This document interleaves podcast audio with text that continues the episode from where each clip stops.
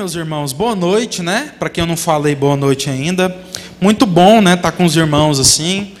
É sempre um privilégio para a gente poder estar é, tá junto, né?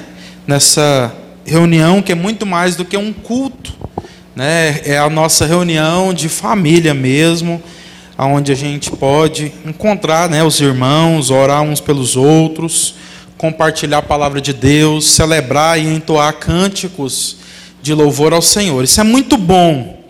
Eu quero convidar vocês, a nossa reflexão hoje é, vai estar no Evangelho de Jesus escrito por João.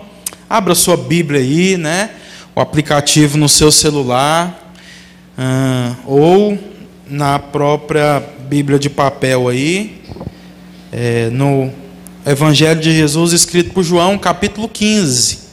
Nós vamos ler, meus irmãos, uma leitura um pouco extensa, todavia necessária para que nós possamos refletir sobre aquilo que o Senhor quer falar ao nosso coração. Amém? Quantos querem ouvir da parte do Senhor a palavra de Deus, serem instruídos por aquilo que as Escrituras nos ensinam? Digam amém. Graças a Deus. João, capítulo 15 do verso 1 ao verso 17.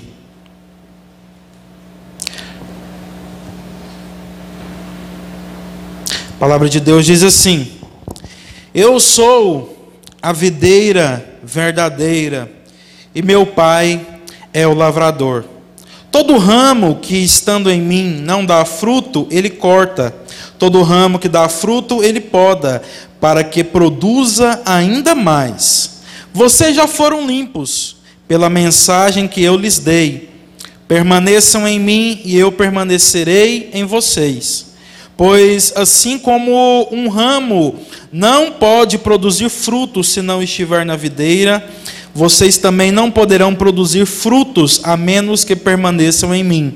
Sim, eu sou a videira, vocês são os ramos. Quem permanece em mim e eu nele produz muito fruto, pois sem mim vocês não podem fazer coisa alguma. Você pode repetir comigo? Pois sem mim vocês não podem produzir ou fazer coisa alguma. Continuando o verso 6: Quem não permanece em mim é jogado fora, como um ramo imprestável e seca. Esses ramos são ajuntados no monte para serem queimados. Mas se vocês permanecem em mim e minhas palavras permanecem em vocês, pedirão o que quiserem, e isso lhes será concebido. Quando vocês produzem muitos frutos, trazem grande glória a meu Pai e demonstram que são meus discípulos de verdade. Eu os amei como o Pai me amou. Permaneçam no meu amor. Quando vocês obedecem aos meus mandamentos, permanecem no meu amor, assim como eu obedeço os mandamentos de meu Pai e permaneço no amor dele. Eu lhes disse estas coisas para que fiquem repletos da minha alegria. Sim, sua alegria transbordará. Este é o meu mandamento: amem uns aos outros como eu amo vocês. Não existe amor maior do que dar a vida por seus amigos. Vocês serão meus amigos se fizerem o que eu ordeno. Já não o chamo de escravos, pois o Senhor, pois o Senhor não faz confidências a seus escravos Agora vocês são meus amigos, pois eu lhes disse tudo o que meu pai me disse. Vocês não me escolheram, eu os escolhi e os chamei para irem e produzirem frutos duradouros, para que o Pai lhes dê tudo o que pedirem em meu nome.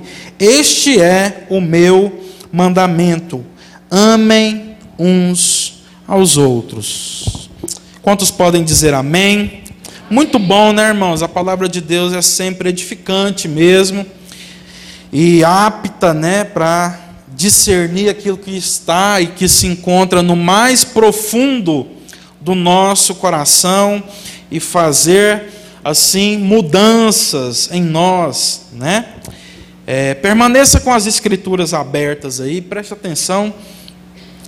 Nós queremos, meus irmãos, compartilhar uma palavra hoje que tem como ênfase algo que está lá no verso 5 de tudo isso que nós lemos.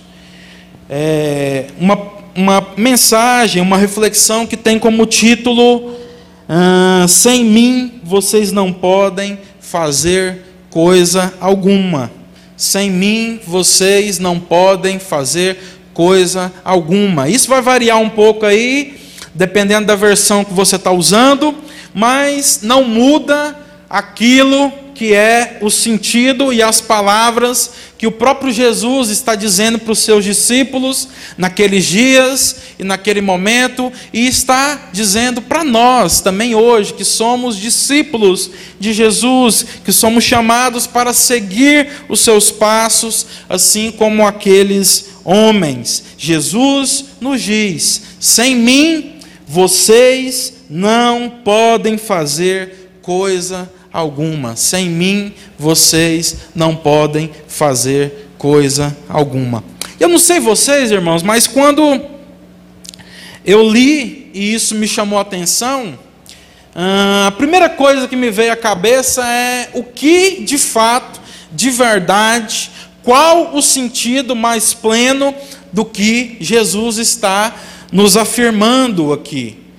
Porque quando nós lemos que sem Jesus nós não podemos fazer coisa alguma. Em algumas versões a palavra de Deus está dizendo: sem mim vocês nada podeis fazer, o que Jesus está querendo nos dizer? Será que Jesus está falando para nós, para os seus discípulos, para a sua igreja, que quando nós não dependemos dEle, quando nós não nos achegamos a Ele, quando nós vivemos uma vida distante dEle, nós não conseguimos executar e exercer atividade nenhuma nas nossas vidas?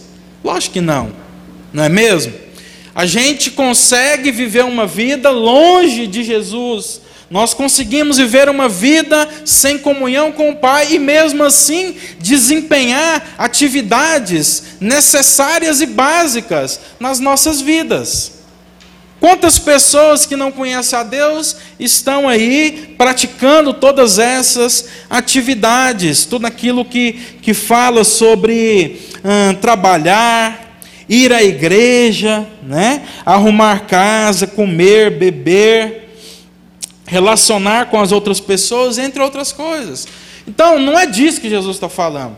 Isso não é meramente, simplesmente de atividades cotidianas, simples e básicas que Jesus está falando, o que ele está falando quando ele diz e ele afirma para nós: sem mim vocês não podem fazer coisa algumas. Se a gente já entendeu, meus irmãos, que não é das atividades básicas que Jesus está falando, nós precisamos discernir e entender o que de fato ele está nos dizendo.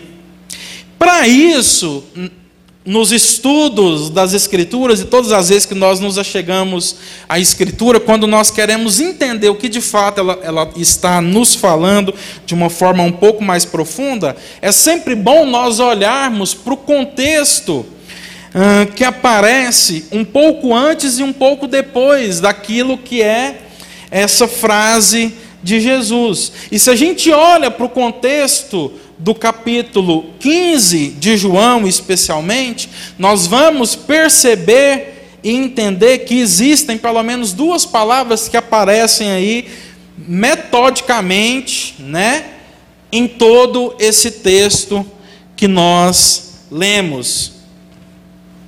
Quais são essas palavras? Diga comigo: permanecer e dar fruto.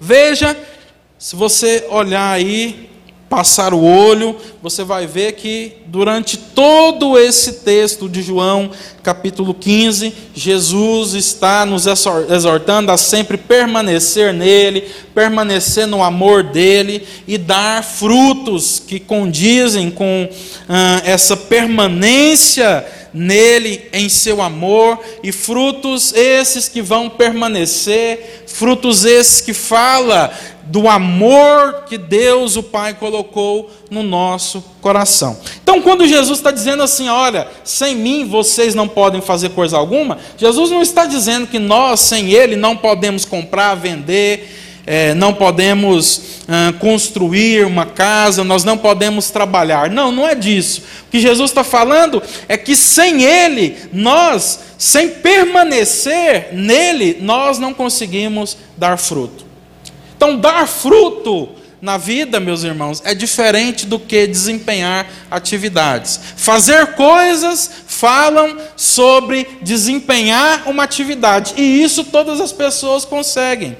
Todos os seres humanos conseguem desempenhar atividades, fazer coisas, e coisas talvez muito grandiosas, mas dar frutos, só aqueles que permanecem em Jesus podem dar esses frutos. Então, quando Jesus está dizendo, olha, sem mim vocês não podem fazer coisa alguma, ele está nos falando que sem ele nós não conseguiremos produzir frutos, que fala daquilo que só a obra do Espírito pode fazer em nós. Então, nós queremos aqui, meus irmãos, falar sobre essas coisas: permanecer em Jesus e o que isso implica, o que significa e o que significa, de acordo com aquilo que Jesus está falando para nós nesse texto de João 15, dar frutos. Amém?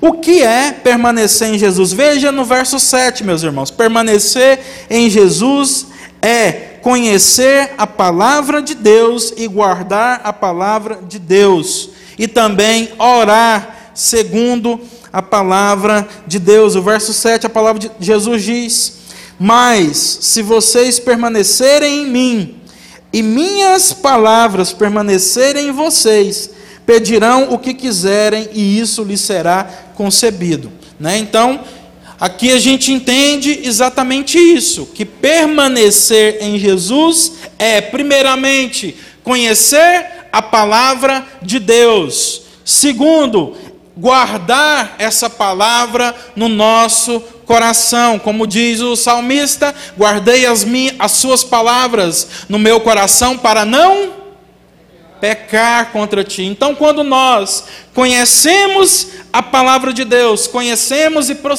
prosseguimos em conhecer a palavra de Deus, e quando nós guardamos a palavra de Deus, a palavra de Jesus no nosso coração, e nós então podemos assim orar, segundo a palavra de Deus, nós estamos permanecendo em Jesus. Quantos podem dizer glória a Deus, aleluia, amém, meus irmãos?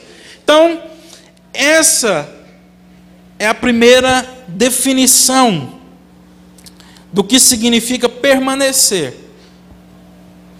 Diga comigo, Conhecer a palavra de Deus. Diga comigo, guardar a palavra de Deus. E diga comigo, orar segundo a palavra de Deus. Amém, meus irmãos? Vocês têm feito isso? Nós temos feito isso? Nós temos dedicado a nossa vida a isso? Em conhecer a palavra de Deus, em saber o que as Escrituras nos ensinam, como Deus quis se revelar a nós e revelar assim a Sua vontade a nós. Nós temos, irmãos, guardado essa palavra no nosso coração com anseio e com desejo de de fato fazer a vontade de Deus, para que assim então nós possamos orar de acordo e segundo essa palavra. E como o próprio Jesus diz aqui, quando nós pedíssemos, orando, é, o que nós quiséssemos, de acordo com a palavra de Deus, isso nos seria concebido ou concedido. Será que nós temos vivido dessa forma? se, que, se quisermos e se queremos permanecer em Jesus, nós precisamos praticar essas coisas. Mas permanecer em Jesus não é somente isso, ainda que o que o verso 7 nos diz aqui já seja muito bom, né? Mas a palavra de Deus continua. Se você observa o verso 9 e 10, aí a palavra de Deus diz que permanecer em Jesus é obedecer os mandamentos do Pai. Veja comigo. Eu os amei, diz o verso 9.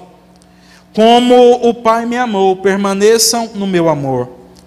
Verso 10: Quando vocês obedecem aos meus mandamentos, permanecem no meu amor, assim como eu obedeço os mandamentos de meu Pai e permaneço no amor deles. Então, aqui, meus irmãos, é exatamente isso: permanecer em Jesus é obedecer os seus mandamentos. Não existe ninguém que possa dizer que está firme com Jesus, que é a expressão que nós usamos, ou que está permanecendo em Jesus, sem que essa pessoa esteja disposta e disponível a obedecer os mandamentos do Pai, assim como Jesus, que permaneceu no amor do Pai, esteve durante toda a sua vida disposto e disponível a obedecer aquilo que o Pai o havia designado e aquilo que eram e são os mandamentos de seu Pai. Pergunta para nós: se de fato nós dizemos permanecer em Jesus, há um desejo profundo no nosso coração de obedecer aquilo que são os mandamentos do Pai para as nossas vidas? Porque a palavra de Deus diz que aqueles que permanecem em Jesus são as pessoas que, ah, como nós já dissemos antes, conhecem e prosseguem em conhecer a palavra de Deus, guarda essa palavra, ora segundo essa palavra e obedece essa palavra palavra. Você tem obedecido aquilo que a palavra de Deus está e sempre fala a sua vida? Você é alguém disposto e disponível, mesmo com as suas dificuldades, a obedecer essa palavra, a obedecer os mandamentos do Pai? Ou você ainda é alguém que vive a sua vida da forma que você deseja? Você é alguém ainda duro de coração, que ah, é muitas vezes tragado pelos seus próprios desejos, pelas suas próprias vontades, pela sua cobiça. Você é alguém que não consegue dar o braço a torcer, é alguém que sempre acha que está certo e que todos estão errados. Você é alguém que acha que a forma que você nasceu, o que você aprendeu com seus pais na infância, é aquilo que você vai carregar para todo o resto da sua vida, que você nunca precisa de mudança, que você nunca precisa de transformação, que só o seu irmão ou os seus irmãos estão errados, eles é que precisam ser transformados, eles é que precisam ser mudados, e você é alguém já perfeito. Como tem sido, meus irmãos, a, a sua e a nossa atitude diante da palavra de Deus. Nós estamos dispostos a sermos transformados se quisermos permanecer em Jesus. Precisamos estar dispostos a sermos transformados pela palavra de Deus, por aquilo que a palavra de Deus nos ensina. Dar o braço a torcer, reconhecer que nós ainda somos falhos e pecadores e que nós precisamos da palavra de Deus a nos guiar, que nós precisamos de arrependimento, que nós precisamos sermos homens e mulheres que se entregam ao Senhor como um vaso de barro na mão do oleiro e digam e dizem para ele: Senhor, quebra-me quantas vezes for necessário e faça de novo. Essa é a atitude de alguém que permanece em Jesus, é alguém que deseja obedecer os mandamentos do Pai. Mas não somente isso, irmãos, nós precisamos aqui entender uma vez que nós já entendemos o que é permanecer, basicamente dentro desse texto, dentro do contexto, daquilo que estava no coração de Jesus e naquilo que Jesus estava querendo expressar a nós, o que significa permanecer nele, permanecer no amor dele, permanecer no amor do Pai, nós precisamos entender qual é o mandamento do Pai. Veja comigo o verso 12. O verso 12, a palavra de Deus diz assim, meus irmãos: Este é o meu mandamento. Amem uns aos outros, como eu amo vocês. Então, o mandamento do Pai para nós é que nós amemos uns aos outros, assim como o próprio Jesus nos amou. Isso não significa que esse amor fala daquilo que é o amor ao qual as pessoas têm pregado no mundo, aonde nós precisamos deixar as pessoas viver a vida da maneira e do jeito que elas quiserem, porque no fim das contas o que vale é o amor. Não, meus irmãos. Jesus diz que o mandamento do Pai consiste em nós amarmos uns aos outros como Ele nos amou. E aí eu pergunto: Jesus faz tudo que nós desejamos? Sim ou não? Não. Então por que nós muitas vezes achamos que a gente precisa entender que amor é fazer tudo que as pessoas querem? Amor é sempre. É, Nunca confrontar alguém com a palavra de Deus. Amor é sempre fazer tudo aquilo que as pessoas desejam. Amor é sempre ter uma palavra dócil que não confronta. Se o próprio Jesus nos confronta, Precisamos então entender que esse amor não fala sobre simplesmente passar a mão na cabeça uns dos outros, mas nós somos chamados para amar uns aos outros, assim como Cristo, o próprio Jesus, nos amou, porque esse é o mandamento do Pai. Lembra quando ah, as pessoas perguntaram para Jesus ah, sobre a lei de Deus? E Jesus disse assim: Ó, eu vou resumir a lei de Deus para vocês em um só mandamento. Quantos já leram esse texto? Está lá no comecinho do Sermão do Monte. Jesus disse que toda a lei, os profetas e os mandamentos se resumem em amar a Deus sobre todas as coisas e o próximo como a si mesmo, né? Então Jesus está relembrando esse mandamento aqui. Está indo até um pouco além. Ele está dizendo: não somente ame as pessoas como vocês amam a si mesmos, mas agora, uma vez que vocês tiveram aí uma experiência com o Filho de Deus encarnado, vocês agora devem amar uns aos outros como eu vos amei. Então, tudo aquilo que Jesus fez com seus discípulos, tudo aquilo que Jesus fez com as pessoas, nós somos chamados a fazer uns com os outros. nós somos chamados a exercer na vida uns dos outros, mas sempre com amor. Porque o amor, meus irmãos, é a base daquilo que nós chamamos de fruto do Espírito. Nós temos algumas listas no Novo Testamento que falam sobre esses frutos. Alguns deles a mansidão, domínio próprio, paciência, longanimidade, Alguém lembra de mais algum? Beniguidade, esperança, né? Mas o resumo disso tudo, se a gente pudesse resumir todo esse fruto do Espírito, ele consiste no amor. Por que, que ele consiste no amor? Ele consiste no amor porque ninguém pode exercer esse, esse fruto do Espírito na sua vida, se primeiro não tiver sido alcançado pelo amor de Deus nos seus corações. Então a gente só vai conseguir ter paciência uns com os outros, nós só vamos conseguir ah, é, sermos bondosos uns com os outros, sermos. É, é, termos domínio próprio, né? Nós só vamos conseguir exercer tudo aquilo que é o fruto do Espírito, uma vez que antes nós fomos alcançados pelo amor de Deus, o nosso Pai.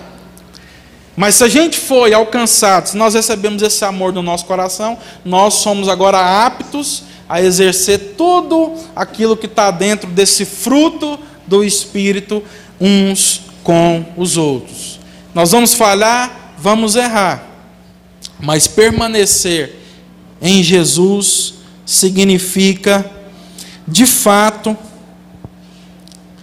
guardar os mandamentos do Pai. E o mandamento do Pai é amar uns aos outros, assim como o próprio Jesus nos amou. Por isso, ele entrega e ele coloca no nosso coração exatamente o seu amor dentro de nós, para que agora nós sejamos aptos e capazes a amar uns aos outros. Amém? Então nós entendemos aqui, meus irmãos, o que significa permanecer em Jesus. Nós lemos no verso 7 e no verso 9 e no verso 10. E nós lemos no 12 que, de fato, o mandamento do Pai é que a gente ame uns aos outros como o próprio Cristo nos amou. E a gente pode entender também aí no verso 13, se você ver, que amar significa dar a vida pelos seus amigos. A continuação do 12, Jesus diz: Não existe amor maior do que dar a vida por seus amigos. E aí é uma pergunta que cabe não somente para pastores, líderes, mas para todos nós. Porque todos nós recebemos desse amor de Deus o Pai. Amém, meus irmãos? Quantos creem ter recebido desse amor de Deus o nosso Pai aqui? Então tem uma pergunta para você, para mim, para nós. Jesus nos diz aqui no verso 13 que a definição exata de amor é entregar a vida pelos seus amigos. Porque foi exatamente isso que o próprio Jesus fez, sim ou não? Ele entregou a vida pelos seus amigos. Ele entregou a vida pelos seus discípulos. Se nós somos amigos e discípulos de Jesus, nós recebemos dessa dádiva, desse presente que foi a entrega da vida de Jesus por nós. E a pergunta que nos cabe, meus irmãos, é a seguinte: nós somos, e já entendemos aqui que o mandamento do Pai é que a gente ame uns aos outros como Cristo nos amou. E entendemos aqui que Jesus está nos falando que a definição exata, sublime de amor é entregar a vida pelos seus amigos. Então a pergunta para nós é exatamente a seguinte: por quem e pelo o que nós estamos entregando a nossa vida? Será que nós estamos entregando a nossa vida pelos nossos amigos? Será que nós estamos entregando a nossa vida por todos aqueles que Deus colocou diante de nós como irmãos? Ou nós temos entregue a nossa vida simplesmente para desfrutar ah, dos, daquilo que a gente gosta, daquilo que são os deleites e prazeres da nossa carne? Ah, mas entregar a vida pelas pessoas é algo que a palavra de Deus diz sobre aqueles que desempenham ou exercem um papel de liderança em uma comunidade como essa. Isso é para pastores, para líderes, para diáconos, é para quem tem cargo dentro de uma igreja local. Não é para todo crente em Jesus. Bom, se a gente crê assim, então é porque talvez na nossa cabeça a gente está fazendo uma distinção. A gente está fazendo a distinção de crente em Jesus e de discípulo, né? Mas eu faço uma outra pergunta: é possível ser crente em Jesus de fato e de verdade, estar permanecendo no amor do Pai sem ser discípulo de Jesus? É possível ser crente em Jesus, dizer aí que você está permanecendo em Jesus, você está permanecendo no amor do Pai, mas você é alguém ali que, é, não, eu estou aqui, mas me deixa em paz, porque eu não vou fazer nada por ninguém? Será que isso é possível, irmãos? Lógico que não. Então a gente faz essa distinção para nos safar. Mas essa distinção não existe de acordo com aquilo que a palavra de Deus nos diz. Por isso, meus irmãos e minhas irmãs, todos nós que dizemos crer em Jesus, que dizemos que nós entregamos a nossa vida a Jesus e que somos seguidores de Jesus, que dizemos conhecer e prosseguir em conhecer a palavra de Deus, que dizemos que desejamos e estamos num caminho é, onde a gente quer cada vez mais obedecer aquilo que a palavra de Deus nos diz. Não tem como a gente escapar. Nós precisamos também entregar a nossa vida pelos nossos amigos.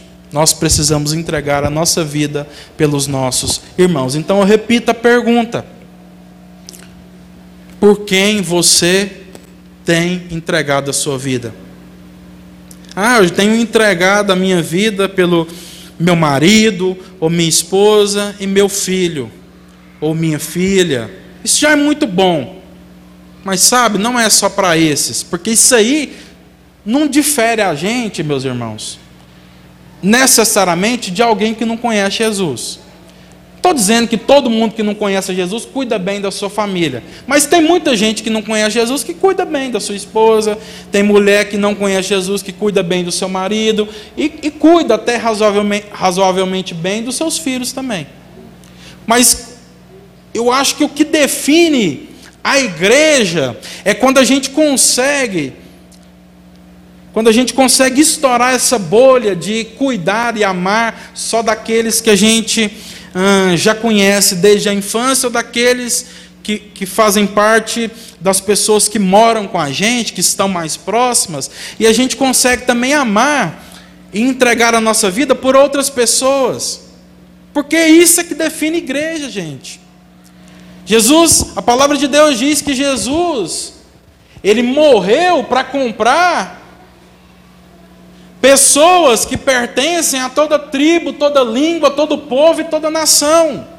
Então nós não podemos ficar presos simplesmente naquilo que é a nossa bolha mais próxima. Nós precisamos de fato entregar a nossa vida. E a palavra de Deus diz que aquele que não cuida bem da sua própria casa, da sua família, negou a fé. Não estou dizendo que você tem que descuidar da sua casa, da sua família, mas não pode parar só aí.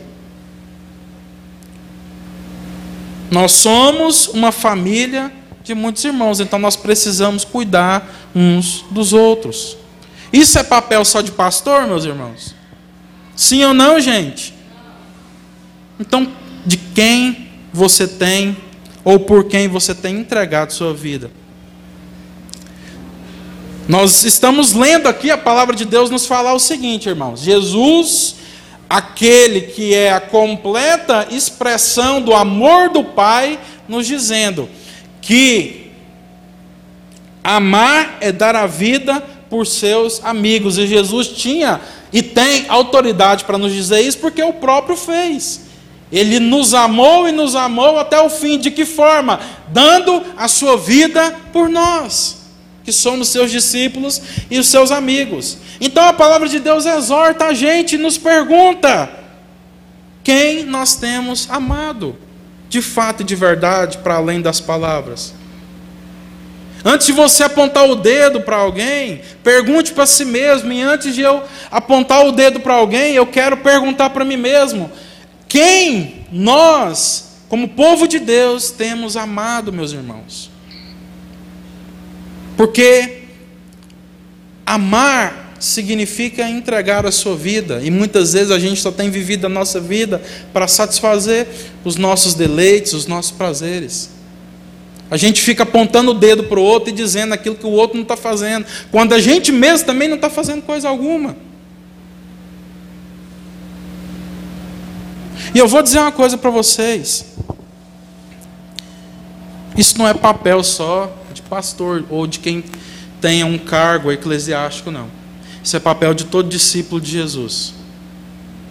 Você sabe como Jesus nos chamaria quando a gente é, fica apontando o dedo para o outro e a gente mesmo não faz? Jesus chamaria a gente hipócrita. Porque era exatamente assim que ele chamava os religiosos. Que ficava julgando, olhando e condenando as pessoas, mas não fazia coisa alguma. Não era gente capaz de amar.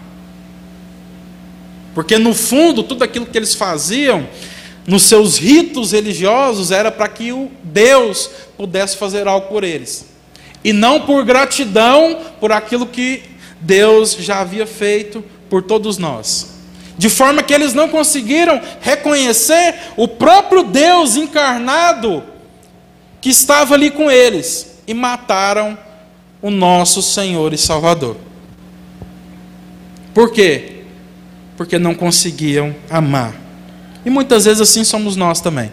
Se a gente continuar religioso do jeito que a gente está, achando que o que Deus quer de nós é que a gente entregue aí uma hora no meio da semana para participar de um PG e mais duas ou no máximo três horas para participar de um culto no domingo, nós não vamos conseguir amar ninguém.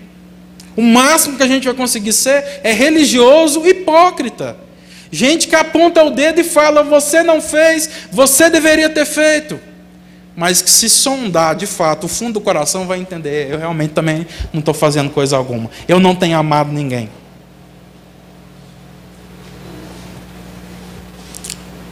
E aí a gente chega, meus irmãos, aqui num ponto crucial. Porque se amar é dar a vida por seus amigos, então a gente agora pode entender o que, segundo Jesus, significa dar fruto.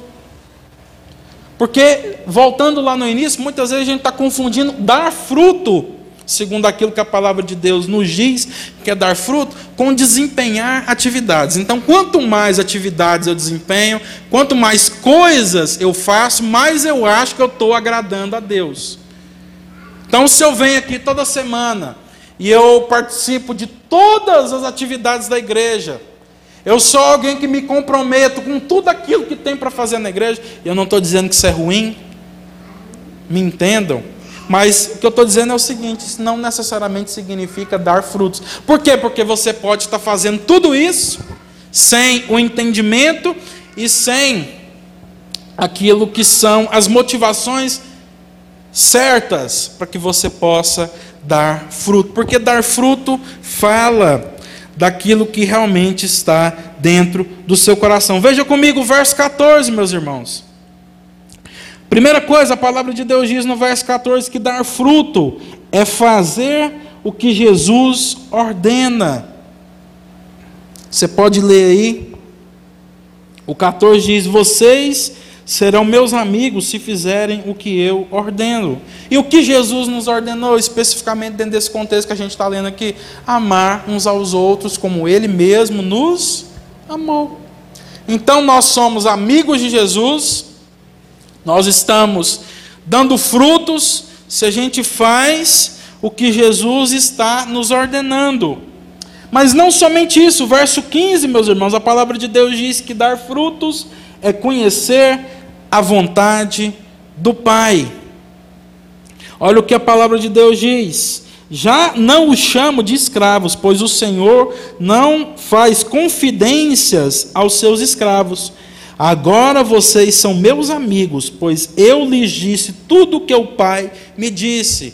E aqui entra exatamente o que nós estamos falando fala sobre o que você e eu nós estamos fazendo, mas fala também sobre com quais motivações nós estamos fazendo. Aquilo que nós praticamos e fazemos na nossa vida está de acordo com o conhecimento que nós estamos progredindo em ter da palavra de Deus ou fala sobre aquilo que é a cobiça do nosso coração? Ou seja, todo bem, todo favor que você faz para as pessoas, é para ser reconhecido, é para ser visto, é para ser lembrado, é para ter o seu nome reconhecido, é para que as pessoas te devam algo, te devam um favor. Tudo aquilo que você faz dizendo ser para o próprio Deus, você faz para que Deus então se torne seu escravo e depois você possa pedir para Ele o que você quiser e Ele seja obrigado a fazer. Ou você faz porque você conhece a palavra de Deus e está aprendendo com Jesus as Escrituras, entendendo essa revelação que o próprio Jesus nos fez, porque nós não somos mais escravos, é o que a palavra de Deus nos diz, que Jesus não nos chama somente mais de escravos, ainda que a gente continue sendo em certo sentido, mas somos escravos de orelha furada. Mas ele nos chama de amigos, porque os amigos são aqueles que conhecem a vontade do Pai, e Jesus nos fez, nos faz e nos está fazendo conhecer a vontade de Deus através das Escrituras, através dos ensinos da palavra de Deus. Então, com quais motivações nós estamos fazendo? Isso fala, meus irmãos, se nós estamos simplesmente desempenhando atividades ou dando frutos. Porque aquele que dá fruto é aquele que recebeu do amor de Deus nos seus corações ou no seu coração e que agora já não consegue mais reter esse amor. Já viu uma chaleira? Quando você começa a fazer um chá lá na sua casa, coloca água, né? Depois você coloca as folhas do determinado chá que você quer fazer. Dentro de poucos minutos, de acordo com que aquela, que aquele, que aquela água começa a ferver, e seus vizinhos todos vão descobrir o que, é que você está fazendo. Sim ou não? É verdade ou não é? Por quê? Porque você não pode conter a fragrância que será exalada a partir daquelas folhas, através da ebulição da água. Assim, um café, quando você faz um café na sua casa, talvez o vizinho mais próximo, se a sua casa não é totalmente fechada, se as janelas estão abertas, eles vão conseguir sentir o cheiro do café que os irmãos estão fazendo. Assim são, assim são, meus irmãos, todos aqueles que são cheios do Espírito. Assim são todos aqueles que receberam do amor do Pai nos seus corações. Nós, às vezes, somos traídos, maltratados, humilhados, e até por um pequeno momento passa no nosso coração o desejo de retribuir mal com mal, de retribuir da mesma forma. Mas o amor de Deus que está nos nossos corações, e está nos transformando faz com que a gente consiga entregar amor quando nós recebemos ódio. E exercer na vida de todos aqueles que convivem com a gente aquilo que é o fruto do Espírito. O fruto que Jesus está falando em João capítulo 15. Você já recebeu o amor de Deus no seu coração, meu irmão e minha irmã? Se sim, você já não deveria mais, na maioria das vezes, ainda que a gente é falho, e algumas vezes a gente peca e erra, mas na maioria das vezes nós não deveríamos estar retribuindo mal com mal. Mas nós deveríamos ser o povo que está exalando esse cheiro de vida que fala do amor que Deus colocou nos nossos corações. Verso 16.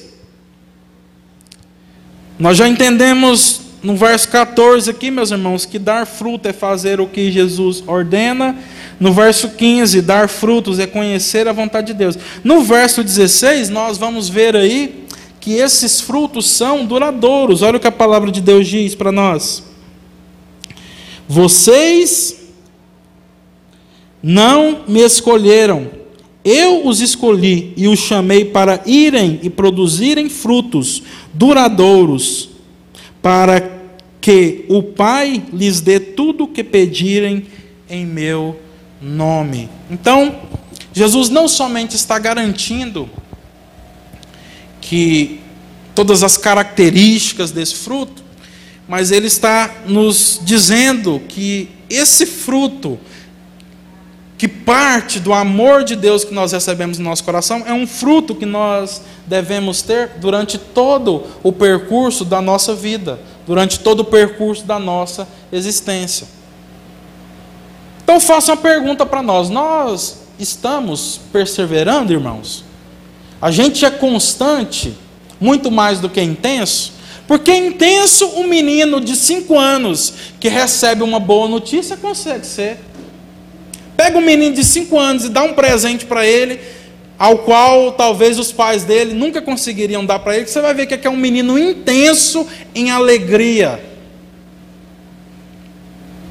Mas sabe, meus irmãos, o que Jesus está dizendo para a gente é que faça chuva ou faça sol, nós teremos frutos. No dia bom e no dia ruim, nós teremos frutos.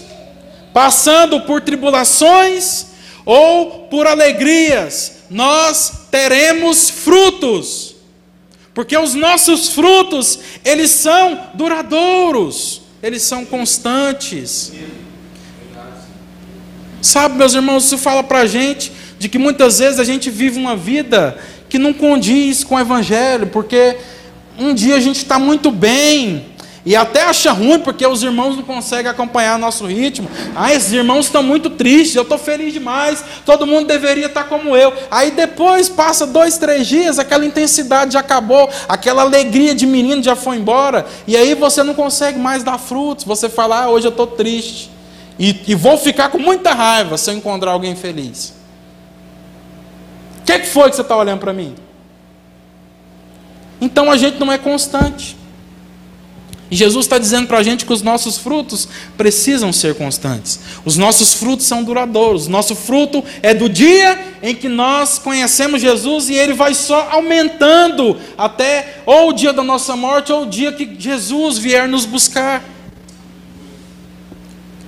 Nós não podemos, meus irmãos, viver uma vida de cai e levanta, cai e levanta, ainda que o cair seja do homem e possa acontecer. Mas sabe, não é essa vida que Jesus tem para nós, é uma vida de frutos e de permanência. Jesus não é uma vida onde um dia eu estou demais e outro dia eu estou de menos. Não, é uma vida que é constante, é um terreno onde existam alguma, alguns declives, mas nada tão extraordinário a ponto de um dia você está na montanha, outro dia você está no vale, um dia você está na montanha, outro dia você está no vale. Não, não é assim.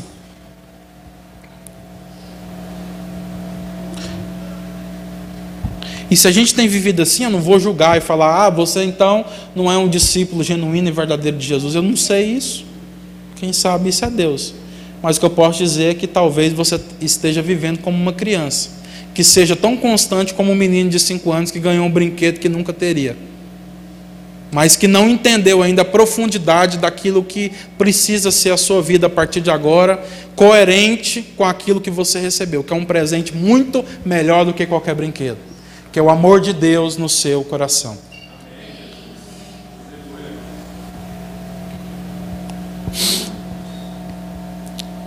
Por último, meus irmãos, verso 17: dar frutos é amar como Jesus nos amou. A gente já falou sobre isso, né? Não é amar como as pessoas esperem que nós nos que nós amemos elas. Porque pode ter um casal homoafetivo, presta atenção, que a forma com que eles desejariam, e isso pode acontecer com você, não pensa que não, pode acontecer comigo, pode acontecer com a gente às vezes vai ter alguém que é muito seu amigo ou amiga que vai, infelizmente, caminhar por um caminho desse. E a forma que essa pessoa deseja que você ame ela é que você concorde com a forma com que ela está vivendo. Mas Jesus te chama a amar ela de uma forma diferente. Não é concordando com um casamento de pessoas do mesmo sexo. Talvez vai ter alguém que é muito seu amigo, que vai desejar que a forma com que você ame ele seja é, concordando que ele largue a sua esposa, a sua família e vá viver a sua vida e desfrutar os seus prazeres. Você acha que isso não acontece? Acontece. O cara fala assim, pô, mas eu pensei que você era meu amigo. Eu estou falando aqui que a minha mulher é uma bruaca e que eu quero sair de casa porque eu não estou aguentando mais e você está me exortando. Pensei que você era meu amigo, cara. Mas sabe, meus irmãos, a palavra de Deus nos ensina, e é exatamente isso que o verso 17 nos diz aqui. Nós somos chamados a dar frutos, amando como Jesus nos amou. Então, parâmetro para a forma com que nós vamos lidar uns com os outros, e a forma com que como discípulos de Jesus, nós vamos responder às vezes as escolhas de pessoas que nós amamos, exortando elas por não concordar a forma com que elas estão vivendo, é o parâmetro daquilo que Jesus nos ensina, que a palavra de Deus nos ensina, e não as suas expectativas. Porque as pessoas têm muitas expectativas a respeito de nós, mas nós não somos chamados a suprir necessariamente essas expectativas, nós somos chamados a amar como Jesus. E talvez, em determinada situação, amar como Jesus vai fazer você ter que exortar essa pessoa. Vai fazer você ter que pegar esse cara e sacudir ele e falar: Você está errado, meu irmão. O que, que você está fazendo da sua vida? Você está indo, caminhando e andando pelos seus sentimentos. E aí você teve uma discordância com a sua esposa, agora você quer largar ela. A palavra de Deus diz que o que Deus uniu não separe o homem. Às vezes vai ter que ser assim, irmãos. E às vezes vai ter que você falar para alguém assim também, olha, você, quer caminhar essa vida aí de um casamento, uma relação homoafetiva? Que a palavra de Deus ensina que eu não posso concordar com isso. E aí essa pessoa talvez estava com a intenção de chamar você para ser padrinho de casamento dela. Você vai falar, nem no seu casamento eu posso ir, porque eu não concordo. Por quê, meus irmãos? Porque no fundo, Dar frutos para Jesus, segundo a palavra de Deus, é amar como Jesus nos amou. Isso vai, isso fala para a gente, para a gente ter uma vida de conhecer e prosseguir em conhecer a palavra de Deus. Isso fala para a gente em a gente ter uma vida de constante oração.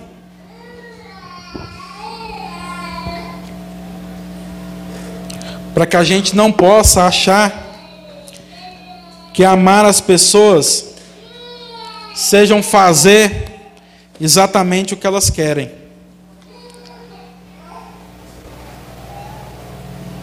Mas para que a gente possa, meus irmãos, conhecer a palavra de Deus bastante o suficiente para amar as pessoas como Jesus nos amou. E aí Jesus nos exorta. Em determinados momentos a gente vai ter que exortar os irmãos. Jesus muitas vezes concordou com seus discípulos, diz para eles: Bem-aventurado és tu. Às vezes a gente vai, a forma de amar os nossos irmãos é animando eles dessa forma, falando: Isso, meu irmão, isso, muito bem. Quem te revelou isso não foi carne nem sangue, só pode ter sido meu Pai que está nos céus.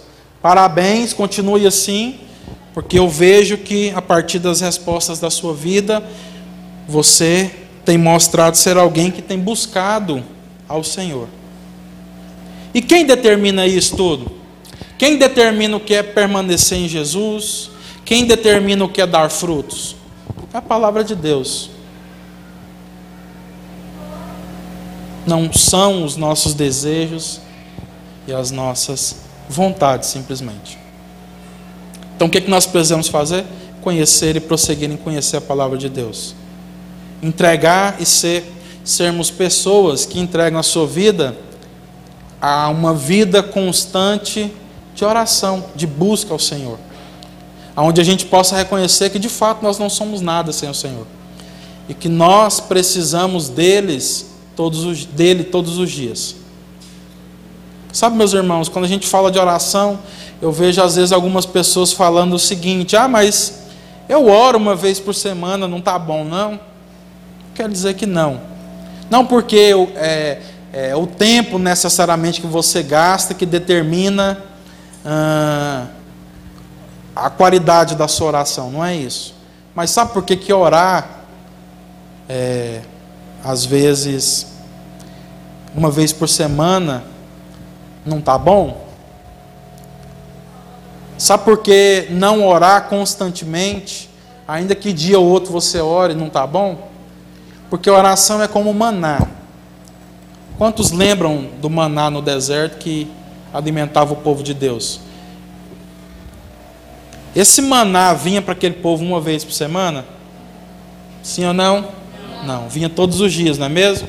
Com exceção do sábado, que era o dia para o descanso. Nos outros dias, Deus deixou claro para o seu povo que eles não podiam guardar alimento para o dia seguinte. Assim é a oração, irmãos. Não pode ficar contando com a oração de ontem, achando que ela será o suficiente para nos sustentar hoje.